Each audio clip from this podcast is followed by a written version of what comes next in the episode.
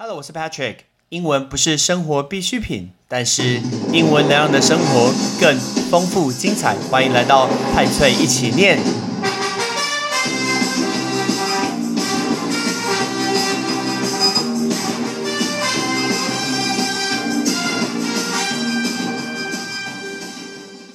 漫威一姐黑寡妇 Scarlett Johansson 今天向迪士尼大老板米老鼠反击了，出招了。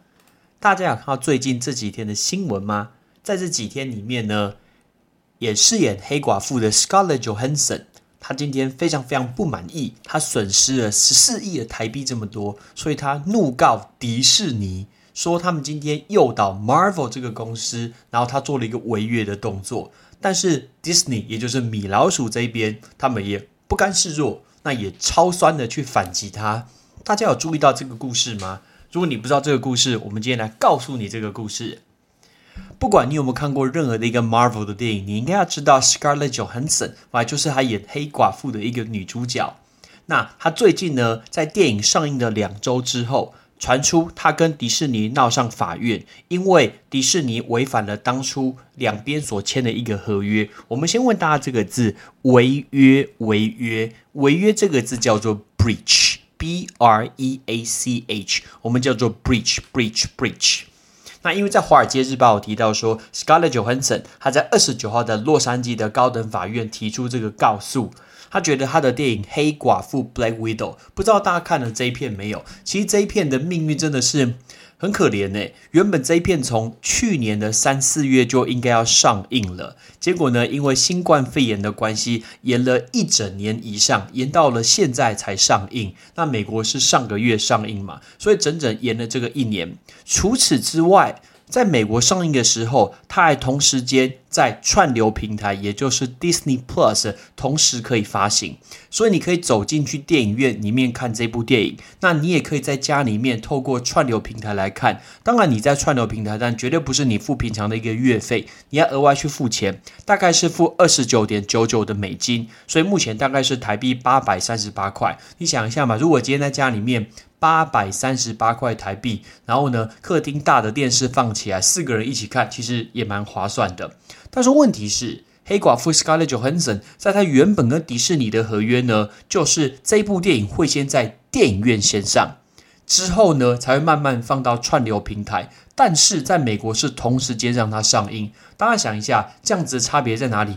当然差非常非常非常的多啊。因为当你的串流平台上映的时候，大家是不是有可能就不去电影院看了？没错，因为在刚刚上映的第一周，漫威的超级粉丝，包括像是我，我就一定会想要去电影院看嘛。可是看完以后，哎，那结束。可是问题是，那种不是超级粉丝的呢？他可能就会觉得说啊，还好啊，不用赶第一天啊，不用赶赶呃，不用赶那种首日封、首日冲，我可以第二周再看没差，而且我也不用出门，在家里穿睡衣就可以看了。所以在北美的票房呢，《Black Widow》黑寡妇这一片，那它第一周的票房卖到二十二亿的台币，所以大概是八千万美元这么多，大概有二十二亿的台币。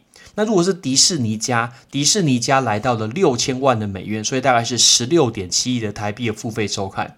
可是来到第二周，第二周呢，电影的票房就急速下滑，跌多少？百分之六十七耶，夸张，百分之六十七的一个跌幅。所以事实上，成为所有的一个漫威的系列电影中表现最差、最差的一部，也是最疲弱的一部。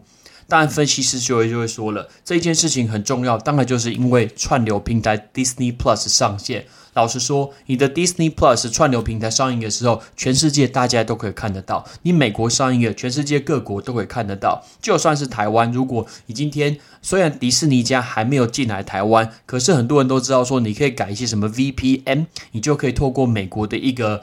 IP，然后去收看迪士尼家，那我们是不是台湾在还没上映之前其实就看过了？当然，这个一定会影响票房啊。所以呢，分析师就质疑这一件事情串流大大的影响了电影的一个票房的成绩。但以目前为止，这部电影的收入是全球来到了三点一九亿的一个美金，台币大概是八十九亿。OK，八九一听起来非常非常吓人，非常惊人。但是事实上可能会成为有史以来漫威票房最差最差的一个电影。好，我们回到两边再做一个指控。Scarlett Johansson 的律师，然后他就指控说，迪士尼在没有任何的正当理由下，故意诱导漫威违反这个协议，让 Johansson 女士呢没有办法实现她与 Marvel 合约之间的全部的利益。因为原本讲好的利益，如果都是电影上映的话，那它的分红会比较多。可是现在电影就少很多，被你的串流抢走啦。那我原本的一个分红呢，跑到哪里去了？那另外也同时讲到，因为想要去增加迪士尼 Plus，因为 Disney Plus 在美国其实受到很多的一个夹击，包括比如说收到 HBO Max，或者是原本的 Netflix，这是一个串流平台的一个大战之下，想要去增加它的一个用户。然后呢，刚好是一个宣传广告的活动，所以利用这部大片子上映，等于说，喂，我今天我可能原本不是 Disney Plus 的一个用户，可是我想要看黑寡妇，哎，那我就开始去用用看这个 Disney Plus，结果呢，我就每个月开始去付这个月费，开始看它所有的一个影集了，有可能吗？然后同时呢，也让股迪士尼的一个股价上扬。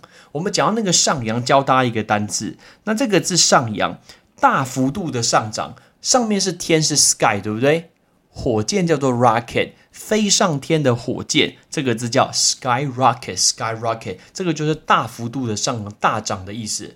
但是在所有的这件好事之下呢，唯一牺牲的是谁？Scarlett Johansson 本人呢？你怎么牺牲掉这个演员呢？OK，所以他说迪士尼让 Scarlett Johansson 呢，他的一个合约贬值，让自己自肥。但是 Scarlett Johansson 律师又额外讲到一点，说这绝对不会是明星还有片商的最后一件官司，绝对不会是最后一件官司。好，我们讲到官司，说提出诉讼，我们教大家一个片语，这个叫 file a lawsuit。你最近去看一下，全世界在讲这个新闻都会用到这个字，提出诉讼叫 file a lawsuit，file a lawsuit。Scarlett Johansson 的事情才刚刚结束。隔天又出现了另外一件事情，另外一件事情呢，就是迪士尼的另外一部电影的一个主角，她就是 Emma Stone。大家知道谁是 Emma Stone 吗？Emma Stone 就是《La La Land》，不是拉拉链哦。OK，不是把你的外套风衣拉链拉上，骑摩托车透风会的那个拉拉链，是《La La Land》，叫做《越来越爱你》的一个女主角 Emma Stone。然后他演了一片叫做《Cruella》，来，就是时尚恶女库伊拉。原本台湾要上这一片，但是因为疫情关系，后来就取消上映了。听说蛮好看的，我听说这一片是蛮好看的。大家知道库伊拉吗？就是一零一中狗，OK，就是黑白黑白点点的那个狗。里面有一个专门在想要去抓这些狗，然后把它做成一个皮毛大衣的那个坏女人，她就是库伊拉。那 Emma Stone 就是演她这一片，听说是蛮好看的。那这一片。同样也面对到一样的情况。原本这部作品在五月二十号、二十八号的上映，那它也是直接在迪士尼家一样用二十九点九九元的一个美金可以同步的一个观赏。当然，虽然这一片原本在全世界创下还不错的数字，就是二点二亿的一个美金，还有不俗的一个评价，整体来说是可以接受的。但是我们没有办法没有办法确定，到底串流平台上映是不是会真正影响到它的票房。当我的票房变少的时候，今天演员的收入本身就会非常非常有影响嘛。再来下一个人，下一个人可能会站出来讲话的，就是 Emily Blunt。为什么呢？Emily Blunt。呃，台湾时间是七月三十号，有一部电影上映。这部电影跟票房保证巨石强森一起演的那一篇叫做《Jungle Cruise》，叫做《丛林奇航》。我记得我小时候的时候，妈妈带我去迪士尼乐园，我都很喜欢去玩这个游乐设施，就是坐那个船，然后去绕这个河道。明明我都知道是假的，比如说什么河马啊、鳄鱼啊，我看到都很开心，我觉得哇，有河马跑出来，有鳄鱼跑出来，所以那个《丛林奇航》，那它现在。变成是一个新的一个电影，我记得每一个迪士尼乐园都有这个游乐设施。那他们上映以后，同时也是串流跟电影一起上。那这一件事情到底会不会成为这种骨牌效应？未来迪士尼影业到底有没有办法去面对这一件事情的？我们真的不知道。OK，我们完全不知道这一件事情。但是相反的，在迪士尼他有讲话，迪士尼说：“哎，呃，迪士尼有回应到这一件事情哦。”他说：“这一份的诉讼没有任何价值。说你干嘛告我？哎，我问你这个字，我问说你干嘛告我？告告告告用哪一个字？S U E sue。所以取名字绝对不要用 sue，因为 sue 很容易被人家告，sue 很容易被人家告。所以那个字 sue 就是 I sue you。” I sue you，就是我会告你，我会告你，所以 sue 就是告的意思。迪士尼说：“哎，你 Scarlett Johansson 今天来来告我啊，没有任何的价值，因为他们完全遵守跟 Scarlett Johansson 的一个合同，然后也称他说这件事情呢，对于新冠肺炎的大流行的一个冷酷，而且他无视对全球的长期影响，迪士尼感到痛苦与悲伤。”不是我爱说，真的不是因为我今天是 Scarlett Johansson 的一个疯狂粉丝。但我们在讲两件事，OK？我觉得这两件事，OK？新冠肺炎是一件事，你的合约是一件事。我个人认为这，我个人认为这是两件事。你怎么把另外一件事把它拖过来这边讲呢？OK？你跟人家签的合约说要只先上电影，上电影过一阵子以后再上串流，你现在同时上，然后跟我说是新冠肺炎关系等等，这是什么关系啊？还是要讲武汉肺炎也可以？不行，这样有一些小粉红会崩溃。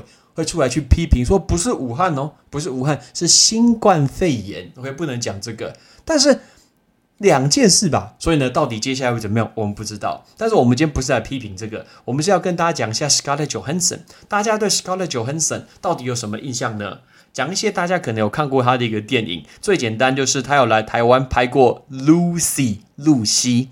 就在台北的一个金华酒店，我记得那个时候还有一些专案啊，可以去住他的一个饭店。虽然 Lucy 我最后实在不知道他演什么东西，变成一个 USB，还真是奇怪。那有一些有名的电影，比如说他二零零七年演过的《豪门保姆日记》。那在《豪门保姆日记》里面呢，你知道他有跟美国队长 Chris Evans 一起演戏吗？他们两个是很久很久以前的一个好朋友，诶，他们从小时候就认识彼此了。同时，他有在《云端情人》里面专门去做配音的动作。而且他在有一篇叫做《肌肤之亲》里面展现他超级性感的一个身段，但是整片只讲了三句话，只讲了三句话，因为他演一个外星人，OK，应该说演一个被外星生物附身的一个人，OK，所以那边叫《肌肤之亲》。五星主厨快餐车，我们买了动物园，他其实没那么喜欢你，这篇我印象深刻。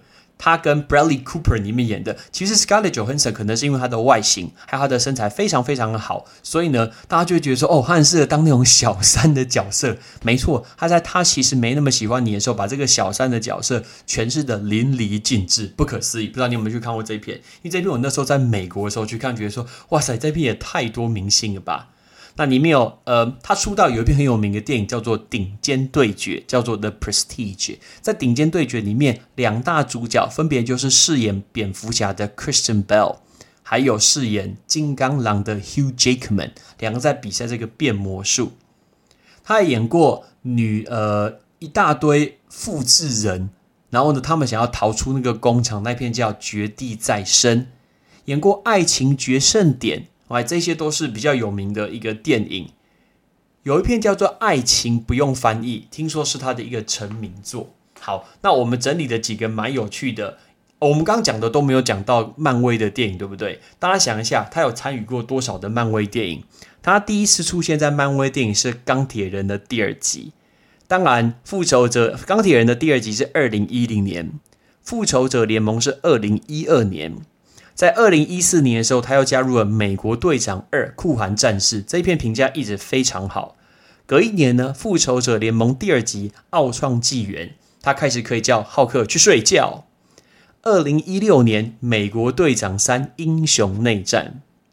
二零一八年，《复仇者联盟：无限之战》。二零一九年，其实他有出现在《惊奇队长》的一个片尾，然后呢，也出现在。复仇者联盟的终局之战，想到这边，大家是不是就难过了？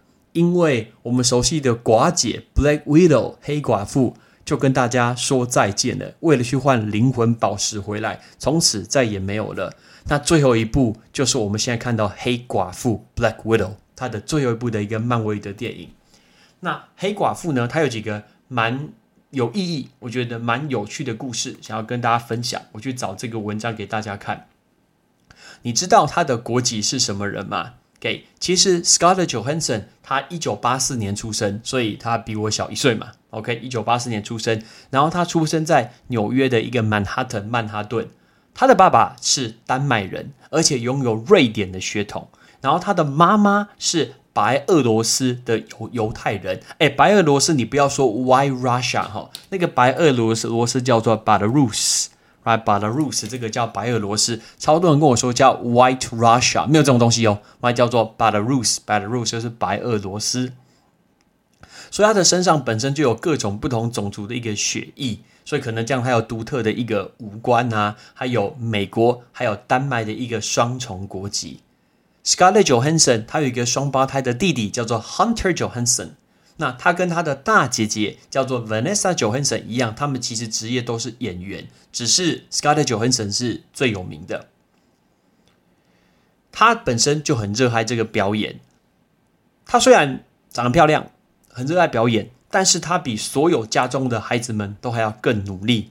然后他最可爱就是小时候，他就坐在镜子前面练习流眼泪。七岁哦，国小的小朋友七岁，就为了要表演，然后练习如何可以流眼泪。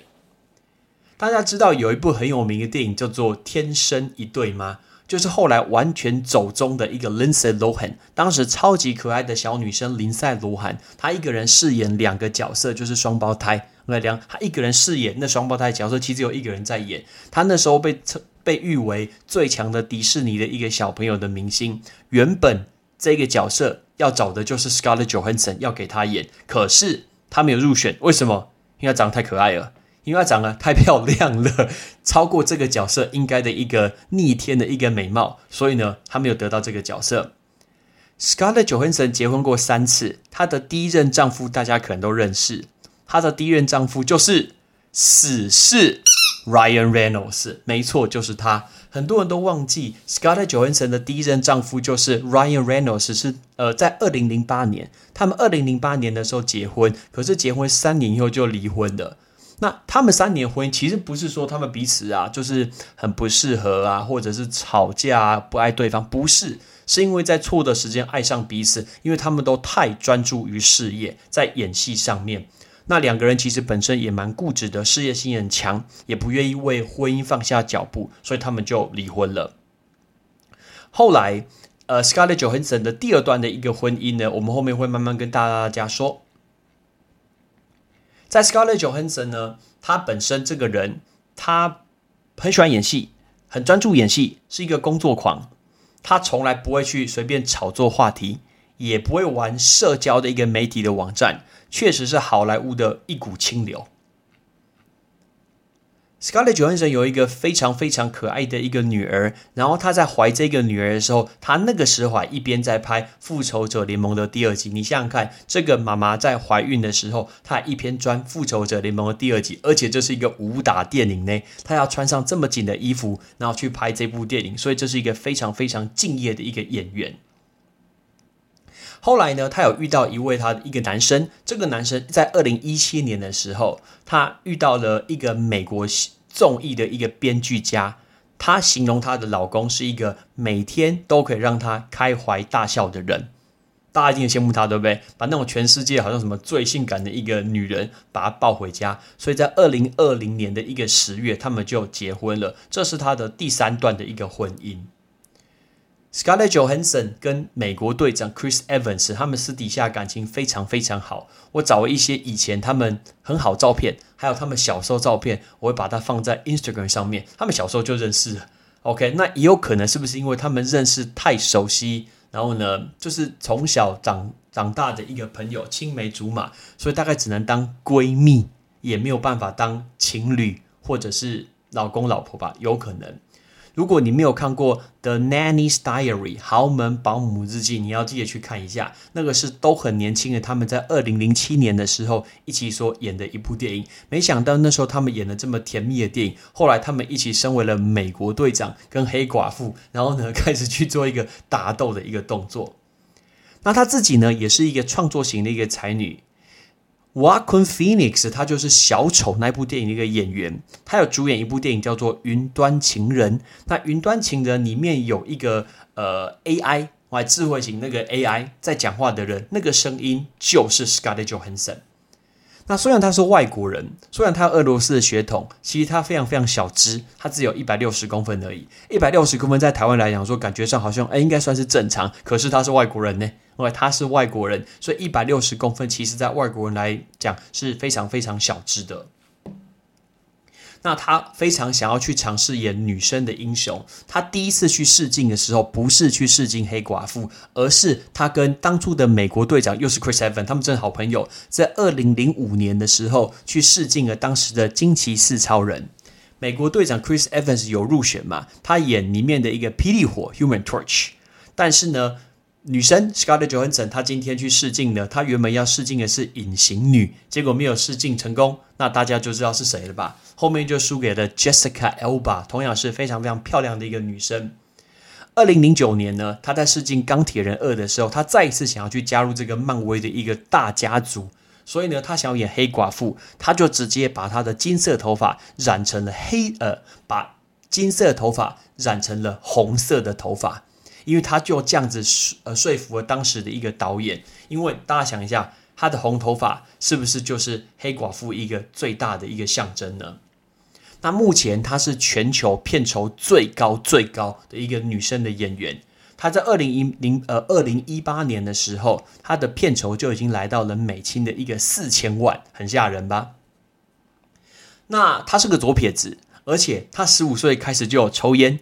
最后跟大家分享一个最有趣的一个小小事情，他自己分享过他最丢脸的一件事情，人生最丢脸的一件事情，就是二零零五年的时候，他开车的时候开在呃发生一场车祸，因为那时候车祸的原因，他看到他自己主演的电影就是《The Island》，就是《绝地再生》这部电影，然后呢，在纽约有一个超级大的一个看板，一个海报，然后就在广告这一部电影，然后他在开车的时候看到海报呢里面的自己。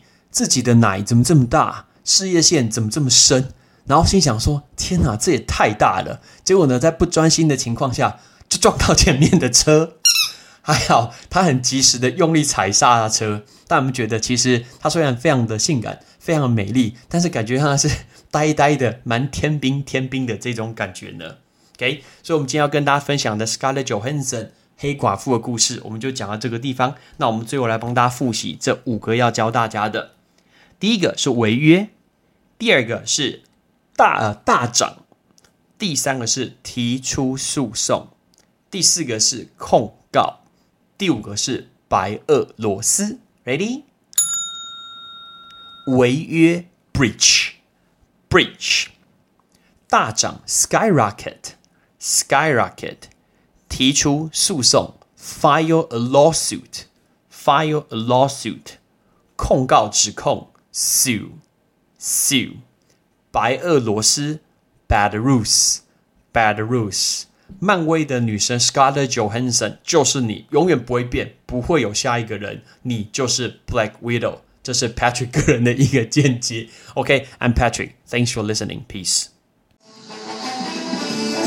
感谢你的收听。如果你今天是用苹果的手机，麻烦帮我用你的 APP 叫做 Podcast，给派翠一起念这个节目五颗星，或者是在底下可以留言分享一下你想听的一个内容，想提出的问题，对本节目的一个建议，Patrick 一篇一篇都一定会看。还有，帮我把这个节目分享出去给你的亲朋好友，让更多人可以一起听到有趣学英文的一个方式。OK，I'm Patrick，拜拜。